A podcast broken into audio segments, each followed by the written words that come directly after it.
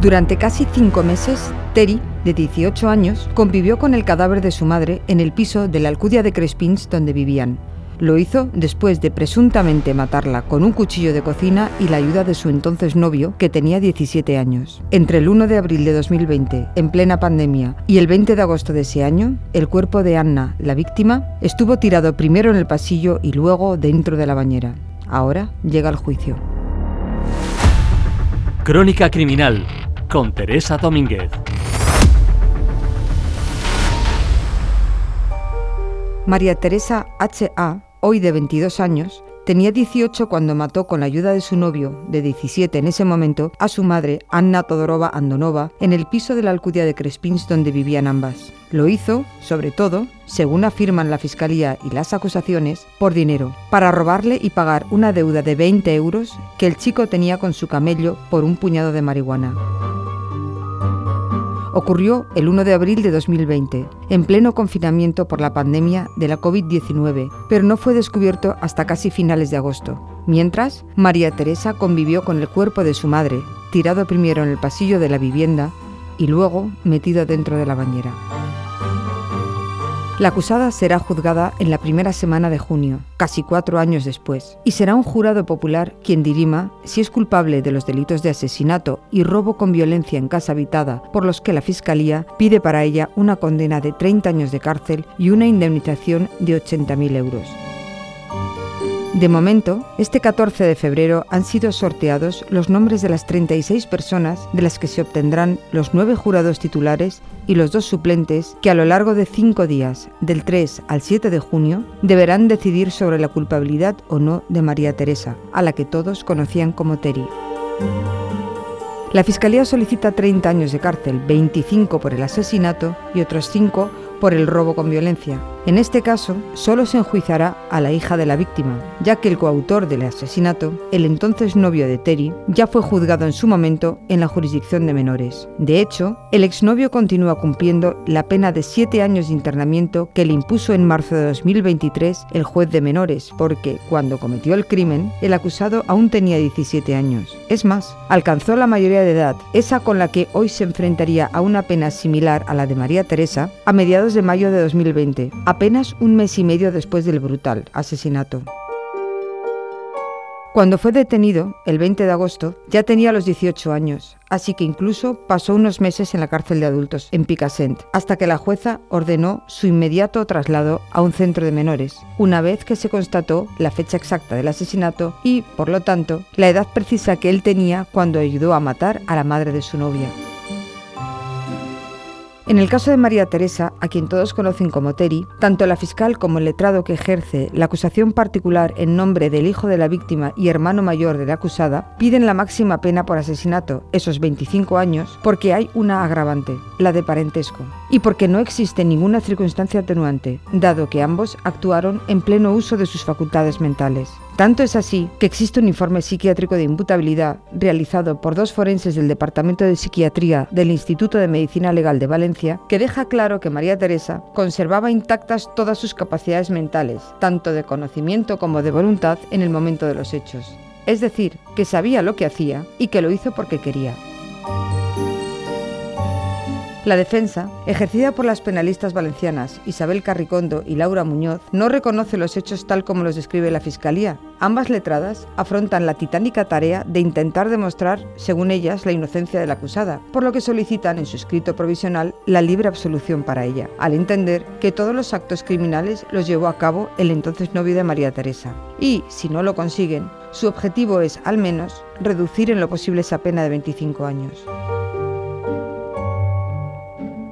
El asesinato, del que Levante EMV informó en exclusiva en agosto de 2020, cuando se produjeron las detenciones, se había producido mucho antes, más de cuatro meses antes, para ser exactos. María Teresa y su novio, KTS, habían acordado previamente, a finales de marzo, acabar con la vida de Anna, Así lo recogen la sentencia condenatoria de la jurisdicción de menores y los escritos de acusación contra Terry. Los motivos del asesinato fueron una mezcla que ni ellos supieron diseccionar cuando los detuvo la Guardia Civil, y tampoco más tarde en los respectivos juzgados. No hubo un motivo único, sino un cóctel de razones en las que se refugiaron en sus declaraciones, que van desde las riñas cada vez más frecuentes entre madre e hija, porque la primera no veía con buenos ojos al exnovio de Teresa, nos difamaba, ha llegado a argumentar la acusada a la negativa de la víctima a seguir dándole dinero a su hija, que ni estudiaba ni trabajaba, y que se gastaba lo que su madre le daba en comprar y fumar marihuana con KTS.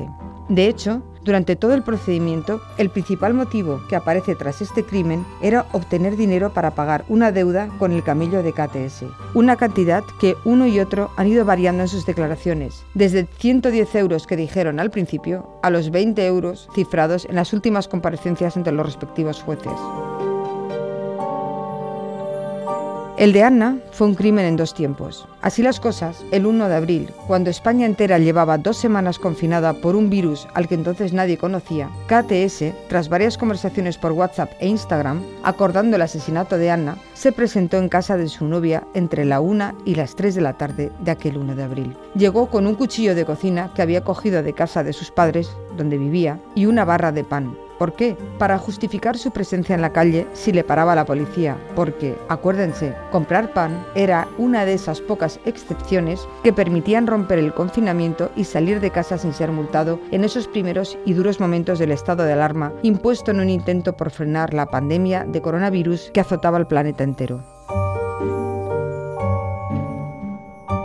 Siguiendo el relato de la Fiscalía y de la acusación particular, María Teresa le abrió aquel 1 de abril de 2020 la puerta a su novio y él se fue directo a la cocina.